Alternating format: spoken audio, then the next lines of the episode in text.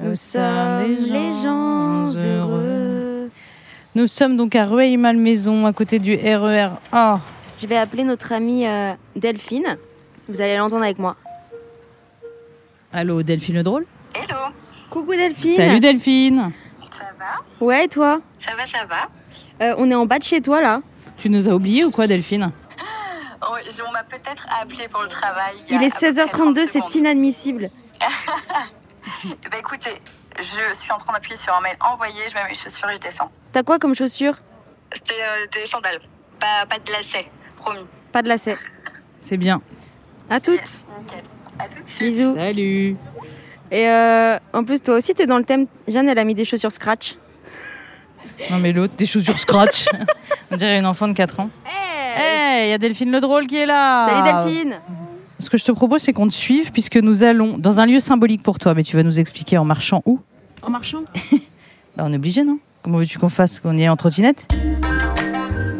Bonjour et bienvenue sur Les gens d'ici et d'Avas, le podcast qui part à la découverte des talents cachés de nos collègues. Je suis Jeanne Kivogne et aujourd'hui avec mon acolyte Jeanne Barillet, nous avons retrouvé Delphine Le Drôle en bas de chez elle, à Rueil-Malmaison. Chez Havas, Delphine est chef de projet chez Arena Media. Mais son vrai truc dans la vie, vous allez le découvrir avec nous sur les quais de Seine. Un endroit symbolique pour elle, là où elle nous raconte son histoire.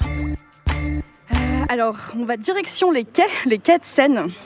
Il y a des petits pontons. Et j'aimerais vous emmener sur un petit ponton. T'as déjà fait des dates ici? Non, mais je me suis toujours dit que ça pourrait être grave cool de faire un date ici. Ah, ils sont en date. ils sont carrément en date. Ça se pêche sur le ponton.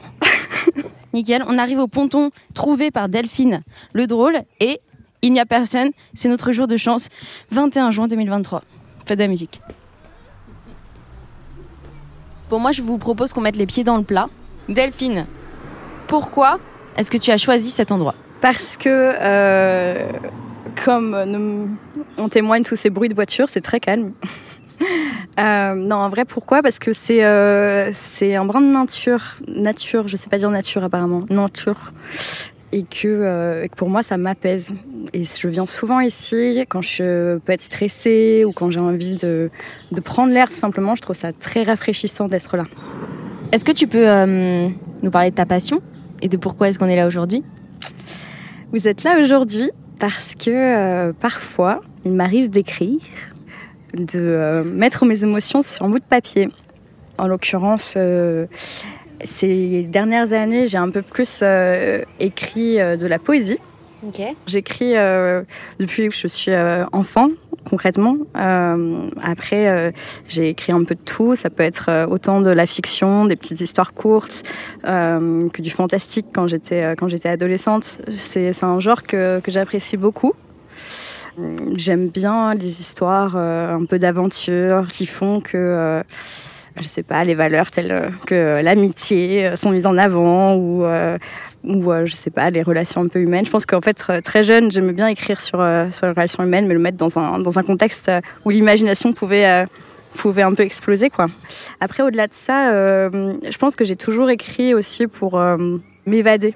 Je crois que j'ai toujours apprécié le fait que l'écriture, ça m'apaise, d'une part.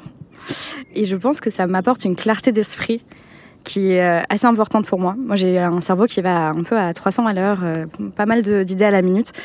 Et donc, du coup, je pense que quand j'écris, ça me permet de prendre du recul. Et j'ai souvent des moments où, euh, où je vais avoir besoin vraiment de tout relâcher à l'écrit. Et, donc voilà. Donc pour moi, l'écriture, ça a toujours été un moyen, je pense, un peu mon moyen de naviguer à travers la vie, en fait. J'ai perdu, euh, j'ai perdu ma grand-mère l'année dernière, qui j'étais très très proche. Et, euh, et du coup, euh, ça a été un. Pour moi, l'écriture, là, c'était une nécessité de sortir un peu cette énorme boule de, de, douleur, en fait, sur le moment que, que tu ressens dans, dans une période de deuil. Moi, ça a été vraiment très difficile pendant plusieurs mois. et l'écrire, c'était c'était vraiment cette façon, le seul moyen que j'avais un peu de- d'essayer d'aller de l'avant, en fait.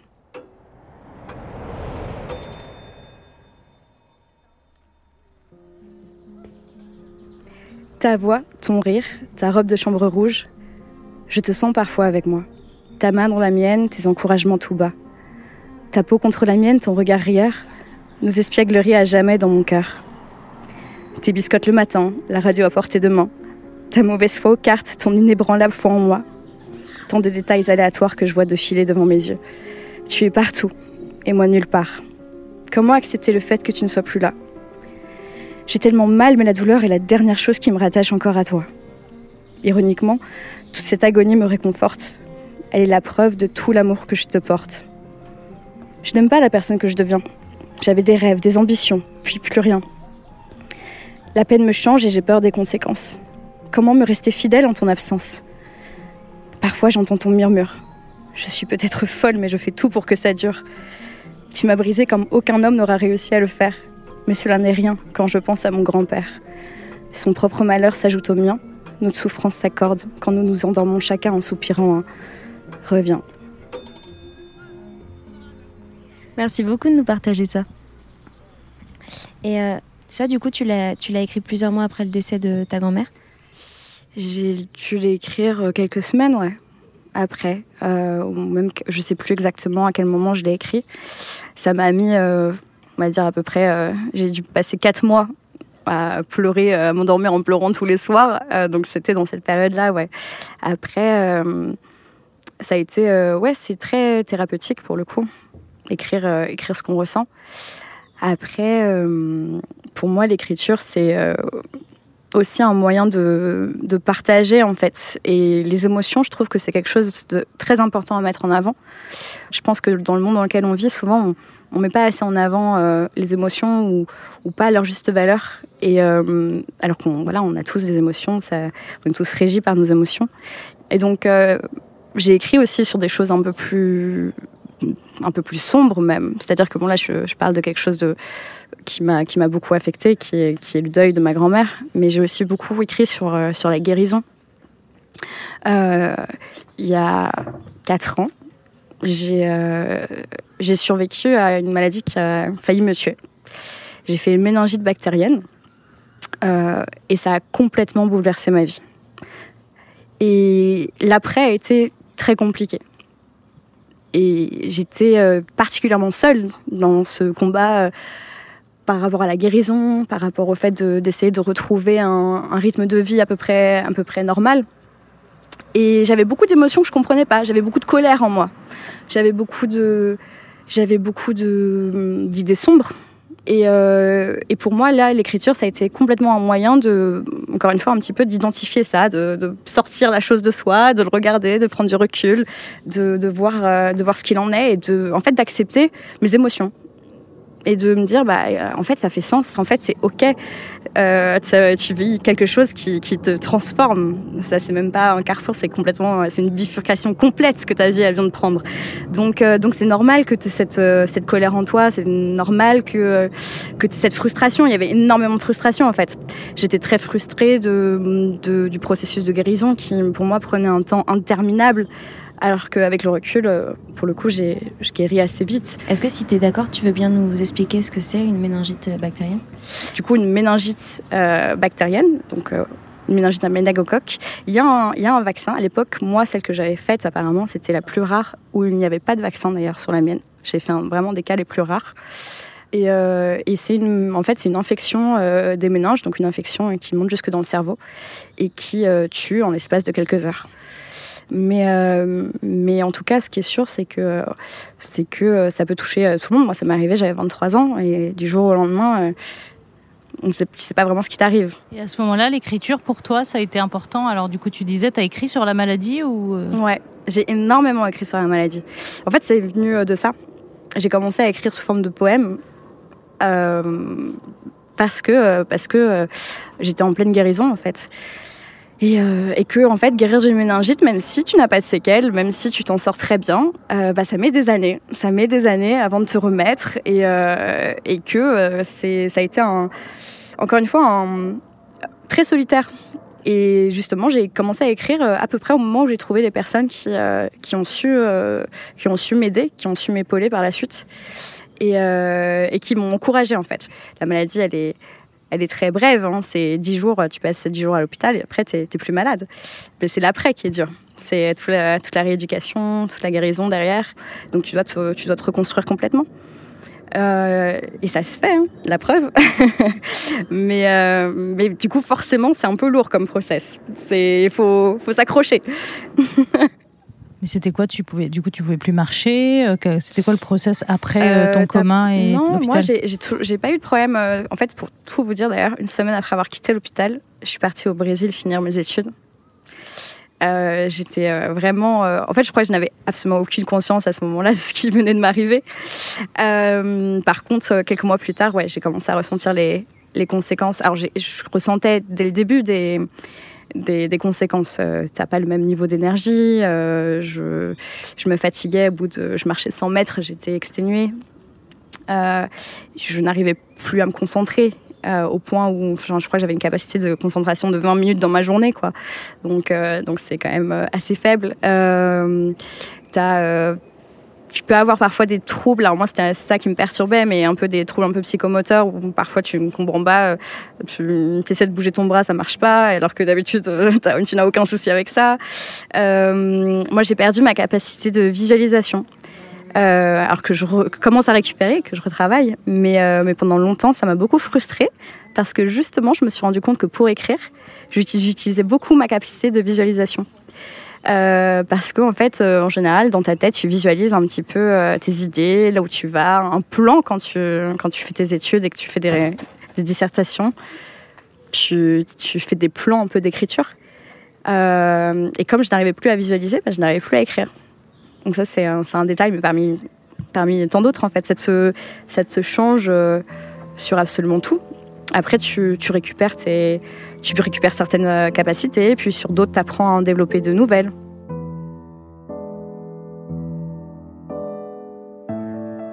On ne vous dit pas que votre vie va changer, que vous allez avoir envie de crier, de pleurer, que vous allez vous sentir désespéré, que vous allez avoir mal, que la douleur mentale ou émotionnelle sont plus dures qu'aucune douleur physique, que vous allez devoir accepter d'être seul, qu'aucune personne ne semblera vous comprendre, qu'au contraire, ils empireront souvent les choses, même avec les meilleures intentions. On ne vous dit pas que vous allez être perdu, que le brouillard épais va devenir votre nouvel horizon, que naviguer en terre inconnue et mouvante va devenir votre quotidien, que vous n'allez plus pouvoir faire confiance en vos réflexes, en vos pensées, que vous n'allez pas vous reconnaître, que vous allez paniquer, que vous allez être terrorisé, hanté par le passé, par le présent, mais surtout par l'avenir, que vous allez ressentir des émotions qui vont vous submerger, que vous allez avoir le cœur brisé, que vous allez ressentir de la colère contre les autres, le monde, mais surtout contre vous-même, que vous allez vous surprendre, que vous allez survivre une nouvelle fois, que vous allez surmonter ces batailles terribles, les larmes aux yeux, le cœur saignant, l'espoir aux lèvres, que les choses seront différentes, que certaines personnes finiront par réaliser que pendant tout ce temps vous vous battiez, que votre courage vous définit, que la grâce dans la douleur n'existe pas, qu'il est normal de craquer, qu'il est normal de fatiguer, qu'à aucun moment vous ne vous êtes arrêté, que le combat est permanent, mais que la victoire est possible, même avérée.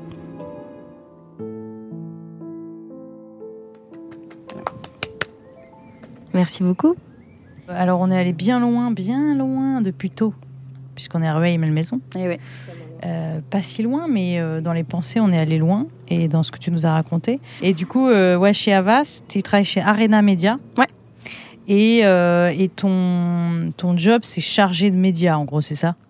Ouais, tout à fait. C'est chargé média slash consultante junior. je travaille dans la stratégie média, dans la stratégie publicitaire. Donc, mon rôle, c'est d'accompagner des clients dans, dans leur choix de, communication euh, média et de m'assurer que tout se passe bien euh, d'un point de vue opérationnel sur, euh, sur chacune de leurs campagnes. Et ça va, il y a une bonne ambiance, ça te plaît? Oui, il y, a, vraiment une bonne ambiance. c'est d'ailleurs quelque chose qui est encore plus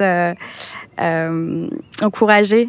je fais un petit, un petit shout-out, mais il y a Florence Destin, qui est notre, notre nouvelle nouvelle PDG depuis quelques mois et qui, euh, fait un travail euh, pour le coup assez formidable pour essayer de davantage euh, instaurer une très bonne ambiance au sein d'Arena Media. Donc, c'est vraiment, devenu un environnement de travail qui est très sympathique et c'est super important pour moi de pouvoir travailler au sein d'une, d'une entreprise qui, qui met en avant les relations humaines, quoi. Je crois qu'on l'a compris. J'aime bien, j'aime bien tout ce qui est humain, les émotions. C'est, c'est mon dada. Ok, notre podcast touche à sa fin avec Delphine le drôle. Est-ce que là, tout ce qu'il y a autour de nous, le moment qu'on vient de vivre, ça t'inspirerait quelques mots qui te viendraient comme ça dans l'émotion dans, dans laquelle tu es là maintenant? Je trouve que parfois, la plus belle des poésies, c'est se taire. J'ai pas vraiment de mots autre que. Non, mais c'est parfois, le silence, c'est la meilleure des poésies. Bah, c'est ça, la contemplation, le silence. Mais imagine-toi faire un pique-nique là. Ah, mais là, je suis les pieds nus euh, près de l'eau, je me bien, sens en pique-nique. Jeanne Q va revenir, je pense. C'est sûr. T'es la bienvenue en tout cas. Merci Toutes beaucoup. les deux, vous êtes les bienvenus. En tout cas, merci beaucoup euh, pour ce partage. Merci à vous deux. C'était très très chouette.